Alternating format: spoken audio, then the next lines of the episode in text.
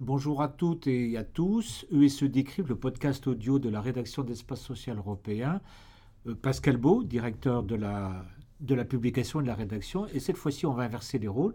Je vais interroger Alexandre Beau, directeur adjoint de la rédaction et futur directeur d'Espace Social Européen euh, l'année prochaine. Alexandre, bonjour. Bonjour. Nous n'allons pas parler des retraites, bien que c'est pas l'envie qui manque, mais on va faire des choses différentes de tous nos confrères, puisque l'actualité est largement portée là-dessus. On va parler de l'intention du gouvernement, et même peut-être de la décision du gouvernement de supprimer en 2021 le fonds de la complémentaire santé solidaire, ex-fonds CMUC, qui mérite quand même quelques réflexions et quelques éclairages. Pouvez-vous nous donner quelques informations là-dessus, s'il vous plaît, d'abord? Bah, Bonjour Pascal. Et donc, euh, oui, alors il faut donner un peu de, un cadre un petit peu à cette. Euh, alors, vous posiez euh, option décision, a priori une décision hein, dans, ce, dans ce contexte.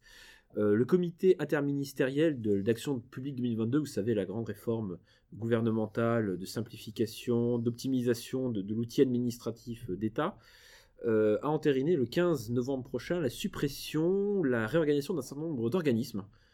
Euh, on parle de quasiment plus de 100 organismes sur tout le territoire qui sont réorganisés ou alors supprimés. Et allant dans le détail des, annexes, on se rend compte que le fonds CMUC, le fonds complémentaire santé solidaire pour être un peu plus contemporain, serait supprimé à horizon 2021. Ça, c'est pour donner un cadre. Donc il y a une décision d'un comité interministériel qui acte clairement la, la suppression du fonds, du fonds CSS. Bon Alexandre, la conséquence de cette décision du Premier ministre, c'est quoi? Bah, Le régime, enfin, le fonds étant supprimé, de facto, la question c'est quid des missions et de son périmètre d'activité? Qui va reprendre ça?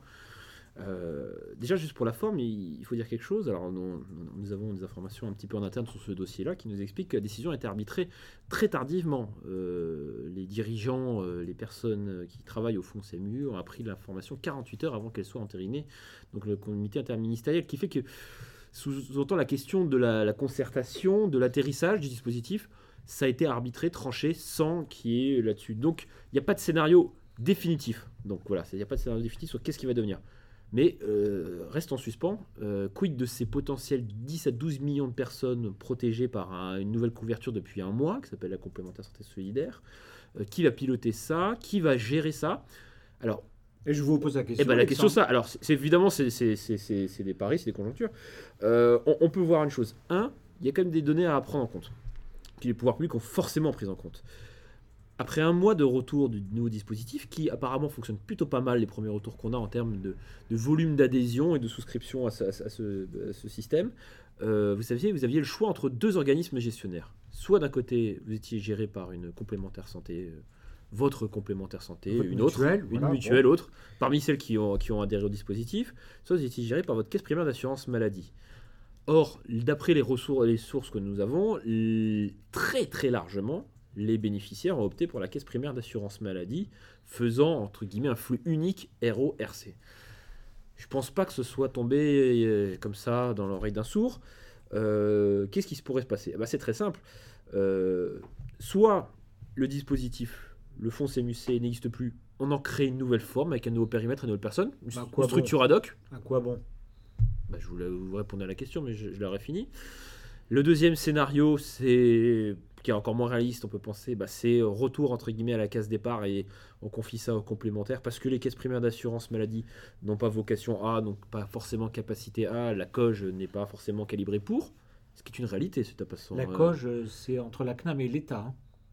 La COGE entre les. Oui, entre la, la DSS et l'assurance maladie, qui en gros donne, donne, la feuille de route opérationnelle et budgétaire des caisses primaires d'assurance maladie, tant en termes de, de, de, de, de, moyens logistiques et humains pour euh, assurer la gestion des prestations.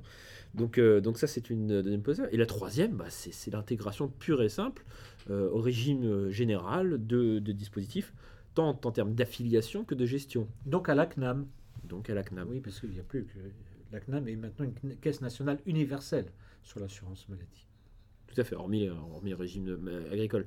Mais, mais en tout cas, c'est vrai que c'est un, un sujet de fond, c'est très intéressant de savoir qu'est-ce qui va se passer parce que ça change quand même beaucoup la donne. Euh, on parle quand même potentiellement d'un Français sur cinq. Donc c'est une part de marché, si on va rentrer dans le jargon assurantiel, conséquente. On parle de presque donc 20% de la population française qui, euh, au titre du régime complémentaire, ne serait plus gérée par un organisme au CAM, euh, que ce soit lucratif ou non lucratif, euh, paritaire ou non paritaire. Il serait géré directement par, entre guillemets, la solidarité nationale. C'était... certains acteurs le craignaient. On, a, on, peut revenir peut-être un peu dans le fond de, la compensation solidaire. On est rentré ra- rapidement la dernière fois quand on a présenté le système, mais euh, il y a eu un constat de la part des pouvoirs publics qu'il y a une déficience sur la, en termes de couverture maladie euh, pour les personnes fragiles, euh, les, jeunes, les étudiants, les, retraités avec des, petites, pensions. Ils ont agi, ils ont créé ça. Ce qui est étonnant, c'est que 15 jours après avoir créé, lan- lancé la compensation solidaire, ils actent la fin déjà du dispositif de pilotage.